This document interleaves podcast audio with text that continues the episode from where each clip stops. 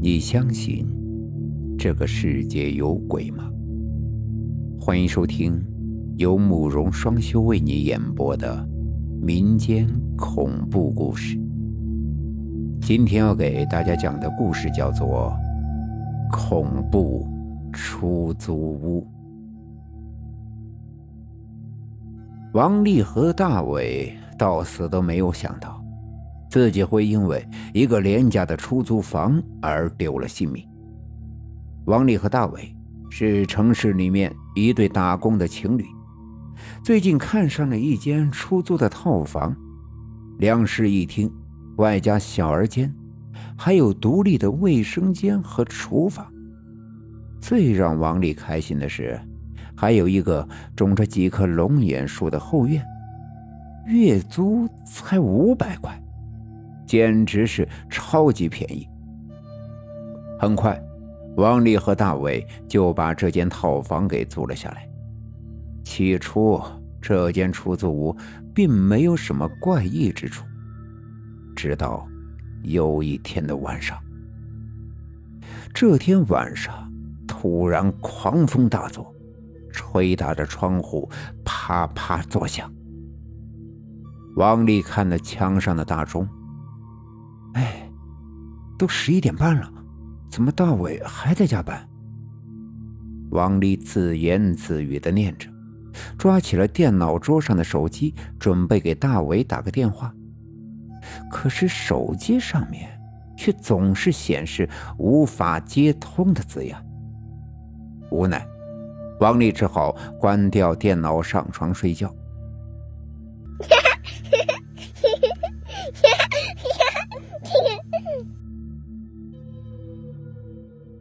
就在王丽关掉电脑的那一刹那，她仿佛听到狂风中夹杂着一丝小孩打闹的嬉笑声。可是，当她静心去听时，除了风吹着树枝、拍打着窗户发出的啪啪声，就没有别的声音了。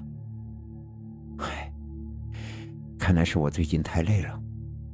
王丽自嘲的笑了笑，就开始躺在床上，进入了梦乡。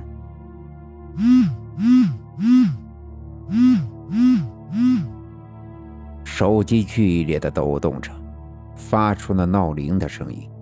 王丽朦胧的睁开迷迷糊糊的睡眼，抓起手机关掉闹铃，又倒头继续睡觉。不一会儿。闹铃又开始叫了起来。被吵醒的王丽坐起来，疑惑的拿起手机，心里想着：难道是我刚才按错了，没关掉闹铃？这次，他认真的把闹铃关了。可是，经过两次的折腾，加上树枝不断的拍打着窗户发出的啪啪的声音，王丽已经没有了睡意。拿着手机看着上面显示的时间，已经是凌晨一点了。可是大伟还没有回来。躺在床上，再次拨打着大伟的电话号码，手机嘟了一声，依旧是显示无法接通的字样。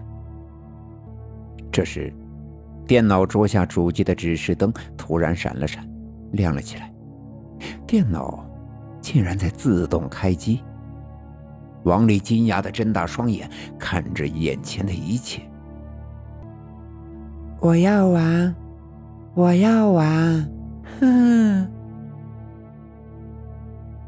没错，就是小孩打闹的声音。这次绝对不会听错，因为这声音就发生在王丽的眼前。就发生在电脑旁。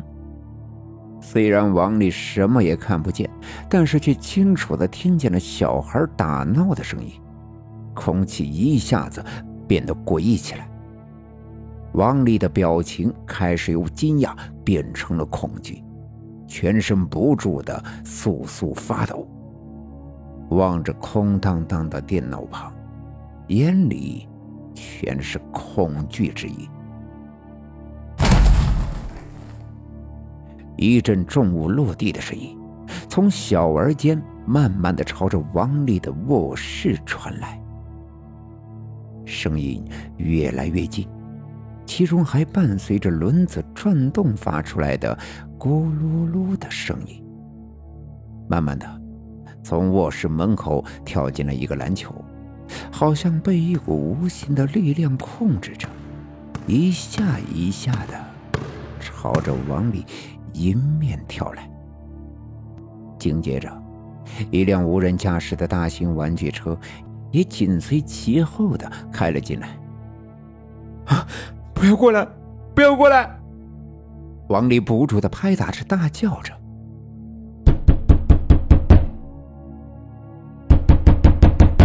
丽丽，怎么了？快开门啊！我是大伟啊！”大伟不停的敲打着房门，担心的声音再次从门外响起。啊！大伟，救命！啊！大伟，救我！王丽听着小孩嬉戏打闹的声音，看着眼前还在不停跳动的篮球，疯狂的叫喊着。轰的一声巨响，大门被撞开了。一个英俊帅气的男孩冲了进来，望着缩在床上瑟瑟发抖的王丽，担心的问道。丽丽，怎么了？出什么事了？大伟，大伟，这里有鬼，我们快搬出去吧！王丽看着眼前的大伟，一把扑进了大伟的怀里，哆嗦的说道：“傻瓜，我看你一定是写作太累了，产生了幻觉了吧？这个世界怎么会有鬼呢？”大伟搂着怀里的丽丽，笑着说道：“我……”我说的是真的，刚才。王丽说着，看向电脑旁，这才注意到，除了电脑没关，什么篮球呀、玩具车呀，早已经不见了踪影。刚才，刚才什么啊？大伟望着反常的王丽，疑惑的问道：“ 没，没什么。”王丽知道，对于无神论的大伟来说，就算自己说出来，他没有亲眼看见，也是不会相信的。随后又带着央求的表情道：“大伟，我们搬出去好吗？我们现在就搬出去吧。”哎，说什么胡话呢？现在大半夜的，搬哪儿去啊？要搬也得找好了房子再搬呀。放心吧，有我在呢。大伟搂着王丽，安慰的说道，接着说：“我们睡觉吧，都快三点了，有什么事明天再说吧。”躺在床上的王丽翻来覆去的睡不着，而旁边的大伟不一会儿就打起了呼噜。王丽侧躺着，抱着大伟，轻轻的朝着大伟吻去。大伟仿佛是配合的回应着王丽。两唇纠缠在一起，热吻着。突然，王丽猛地推开大伟，冷汗湿透了睡衣，因为就在刚才，他和大伟热吻的同时，他发现了一件超级恐怖的事情。他猛地想起了大伟是背对着自己，而自己是侧躺着，怎么可能？吻到大伟的嘴唇，而且就在他抱着大伟脑袋的时候，他竟然摸到了脑袋的另一面，还长着一张脸，因为他能感受到另一面的脸上的各种器官，而他此时正在和原本应该是后脑的地方，现在却长着一张脸，而自己正在和后脑上面的脸上的嘴唇。热吻着，王丽推开大伟后，全身不停的颤抖着。此时，那个拍皮球的声音又响了起来，紧接着，一个圆滚滚的东西掉进了王丽的怀里。王丽摸了摸，一声尖叫。把那个圆滚滚的东西给丢了出去，因为他刚才摸到了，这是一个人头，上面有五官，还有头发，而且还黏糊糊的。王丽疯狂的拍打着，大叫着：“丽丽，你怎么了？冷静点！”大卫不知道何时打开了灯，抱着王丽的肩膀摇晃着。